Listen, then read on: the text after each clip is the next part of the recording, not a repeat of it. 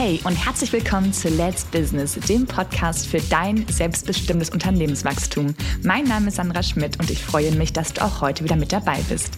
In der heutigen Folge möchte ich mir mit dir zusammen anschauen, ob die KI auch bald in der Steuerberatung äh, das Ruder übernimmt. ähm, ja, äh, ChatGPT ist in aller Munde und das habe ich mir gedacht, muss ich mir auch mal anschauen, ob ich meinen Stuhl bald räume, weil alles äh, von diesem wunderbaren äh, Bot gemacht wird. Also schauen wir uns mal an, ob ChatGPT mich ganz, ganz bald ersetzen kann. Ähm, falls du äh, ChatGPT nicht kennst, das ist quasi ein ähm, Bot, also das ist erstens das ist eine App, die du auf dem Handy ähm, installieren kannst und dann kannst du dieser ja, KI, also der künstlichen Intelligenz, kannst du Fragen stellen und dann wird das Internet und andere Datenbanken ähm, durchforstet und dann spuckt der Bot dir Antworten aus. Ist ganz spaßig, du kannst ihn also alles fragen, was du möchtest. Und ich habe ihm drei Fragen gestellt, über die ich heute mit dir einmal sprechen möchte. Und ich kann das Ergebnis schon vorwegnehmen ich bin beruhigt, ich werde noch weiter gebraucht, ich bin weiter wichtig, um meinen Mandanten, meinen Kunden wirklich äh, ja, individuelle Steuerberatung und Strategieberatung gerade hinsichtlich äh, GmbH und Holdingstruktur an die Hand zu geben. Also, ich nehme euch mit auf die Reise zur künstlichen Intelligenz in der Steuerwelt. Meine erste Frage war, wie kann ich in Deutschland Steuer sparen? Und ähm, der Bot hat dann geantwortet, es gibt viele Möglichkeiten und hat dann zum ersten Mal steuerliche Freibeträge aufgezählt und den Arbeitnehmerpauschbetrag und die Pendlerpauschale. Das finde ich ja ganz süß, dass er das kennt. Und das ist sicherlich auch ja, bei Arbeitnehmern ähm, ne, die Möglichkeit, was die machen können. Aber das ist sicherlich ähm, noch lange nicht das Ende der Fahnenstange. Dann hatte der Bot noch als Antwort Investition in steuerlich begünstigte Produkte, zum Beispiel Rentenversicherung oder Aktienfonds. Ja, also von ne, Rentenversicherung ähm, halte ich nicht so viel. Aktienfonds, äh, wer mich kennt, weiß, dass ich, wenn äh, selber in Aktien direkt investiere, wobei ne, ETFs schon ganz steuerlich begünstigt sind. Also ja, da können wir sagen, hat ja schon ein bisschen was ähm, mitbekommen, ist aber auch eine sehr ähm, allgemeine Antwort. Und dann kam der dritte Punkt, der mich hat hellhörig werden lassen. Ähm, der Bot schlägt mir vor, Gründung eines Unternehmens. Denn Gewinne aus einem Unternehmen werden anders besteuert als Einkommen aus einem Arbeitsverhältnis. Ja, das ist richtig, lieber Bot. Ähm, das ne, kann ich schon mal unterstreichen. Aber wenn du eine Selbstständigkeit gründest oder eben ein Einzelunternehmen, wird am Ende der Gewinn daraus genauso versteuert mit dem gleichen Steuersatz wie ein Gehalt als Arbeitnehmer. Also da, ähm, nee, ist nicht so ganz richtig die Antwort. Wenn man Unternehmen natürlich Richtung GmbH denkt, was er aber hier nicht schreibt, ähm, dann wird das anders versteuert als Einkommen aus Arbeitsverhältnis. Aber wenn du als Mensch dich selbstständig machst oder ein Einzelunternehmen gründest und dann gewerbliche Einkünfte erzielst, werden diese Gewinne mit dem gleichen Steuersatz versteuert, als wenn es Einkünfte als Arbeitnehmer gewesen wären. Also da die dritte Antwort war auch nicht so der Knaller. Ähm, und als viertes ähm, schlägt er mir vor Immobilienerwerb. Denn da könnte ich verschiedene Steuervorteile nutzen, zum Beispiel den Verlustausgleich bei einer Immobilienvermietung. Das ist ein bisschen kryptisch geschrieben. Ich glaube, ähm, der Bot meint, dass wenn ich Verluste aus der Vermietung mache, ich die mit anderen äh, Gewinnen, zum Beispiel als Arbeitnehmer mit meinen Einkünften verrechnen kann oder auch gegen Gewinne aus meiner Selbstständigkeit. Ja, das ist richtig, das kann ich machen. Ähm, darf, ne, muss ich aber natürlich da jetzt auch einen Verlust machen mit meinen Immobilien. Äh, da ist die Frage, warum mache ich einen Verlust äh, mit der Immobilienvermietung? Ist das ein rein steuerlicher Verlust, also nur ähm, fiktiv auf dem Papier fürs Finanzamt? Was passieren kann durch Abschreibung oder ähnliches, wo ich gar nicht so richtig jetzt äh, tief einsteigen möchte. Aber wenn ich natürlich insgesamt einen Verlust mit der Vermietung mache, mache, also auch einen wirtschaftlichen Verlust, ist es natürlich irgendwie blöd, einen künstlichen Verlust zu machen, nur um ihn gegen andere Einnahmen zu verrechnen. Also auch die vierte Antwort hat mich da jetzt nicht ähm, ja, wirklich überzeugt, äh, dass äh, der Bot mich jetzt hier ganz schnell, ganz bald ersetzen kann. Er sagt dann allerdings auch zum Abschluss, ähm, bitte beachten Sie, dass Steuersparmaßnahmen individuell unterschiedlich sein können und eine individuelle steuerliche Beratung empfehlenswert ist. So, das finde ich doch mal gut. Also der Bot mag mich, der Bot empfiehlt mich oder empfiehlt uns Steuerberater und okay, also mit dem Ende der letzten ähm, Antwort kann ich dann auch ähm, leben. Dann habe ich den äh, lieben Bot gefragt, wann sich denn die Gründung einer GmbH lohnt. Und äh, da hatte er als Antwort als erstes mal die Haftungsbegrenzung. Also er sagte, wenn du ähm, ein haftungsanfälliges äh, Geschäft betreibst, dann solltest du eine GmbH gründen, denn dann ist dein äh, Privatvermögen äh, safe und du haftest privat nicht für die Schulden und Verbindlichkeiten des Unternehmens. Ähm, weitere Vorteile einer GmbH sind nach dem Bot die Möglichkeit, das Geschäftsergebnis auf die Gesellschafter zu verteilen und somit Steuern zu sparen. Den Satz habe ich dann zwei oder dreimal gelesen. ähm, denn ja, Teil der Steuerstrategie nach meinem Verständnis ist es natürlich, ähm, die Liquidität in der GmbH zu lassen und sich als ähm, Gesellschafter, Gesellschafter, Geschäftsführer nur so viel rauszunehmen aus der GmbH, wie man zum Leben braucht. Also natürlich, äh, wenn ich die GmbH zum Jahresende quasi immer schlachte und alles raushole, dann zahlt die GmbH wenig Steuern, okay. Aber dann landet das Geld ja bei mir und ich darf es versteuern. Also ein bisschen kurz gedacht, nur auf ähm, die Steuerlast der GmbH zu schauen. Wir müssen uns ja immer äh, ja, das Gesamtpaket angucken, also Steuerlast GmbH und meine Steuerlast als Gesellschafter, Geschäftsführer. Denn das zusammen wollen wir ja reduzieren.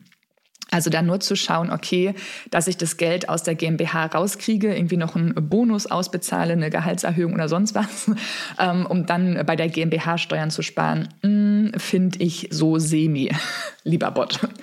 Ähm, als nächsten Punkt hat er noch angeführt, äh, bessere Bonität und Kreditwürdigkeit bei Banken.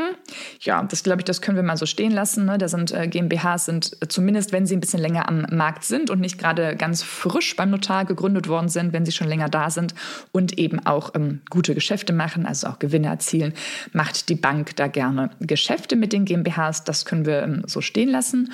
Und dann ein Punkt, den ich auch ähm, so unterschreiben würde, lieber Bot, da sagt er nämlich, äh, Professionalität und Seriosität gegenüber Geschäftspartnern aufgrund der Rechtsform GmbH. Und das kann ich wirklich ähm, zu 100 Prozent unterschreiben. Das sehe ich immer bei meinen ähm, Mandanten, gerade im Handwerksbetrieb, da sehe ich das ähm, unfassbar doll, ähm, dass wenn die von Einzelunternehmen oder Einzelkaufmann, eingetragenen Kaufmann auf GmbH umstellen, dass die wirklich von außen ähm, ganz andere Anfragen bekommen. Die dürfen ganz andere, an, an ganz anderen Ausschreibungen mitmachen. Die fliegen plötzlich nicht mehr unterm Radar, sondern werden echt von großen Auftraggebern ähm, gesehen. Und neben neben der Auftragsseite sind sie auch bei Arbeitnehmern echt ähm, interessant. Das merke ich auch, denn wenn da eine Stellenausschreibung ist von einem äh, Tischler in Form einer GmbH oder ähm, einem Gartenbau in Form einer GmbH, dann hat das auch gegenüber den Mitarbeitern oder den potenziellen Mitarbeitern schon wirklich Professionalität und Seriosität.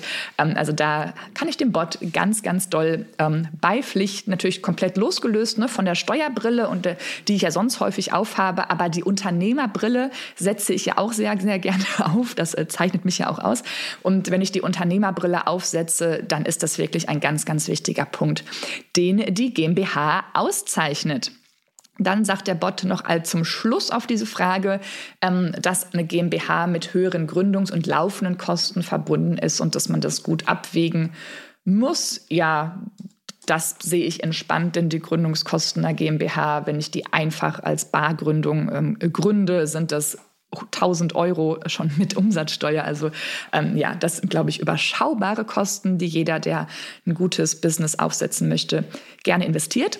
Und die laufenden Kosten, ja, die sind höher als beim Einzelunternehmen, aber das ist auch überschaubar. Da reden wir vielleicht über 2.000, 3.000 Euro mehr, die da im ganzen Jahr als laufende Kosten draufkommen. Also da, lieber Bot, kann ich dich beruhigen.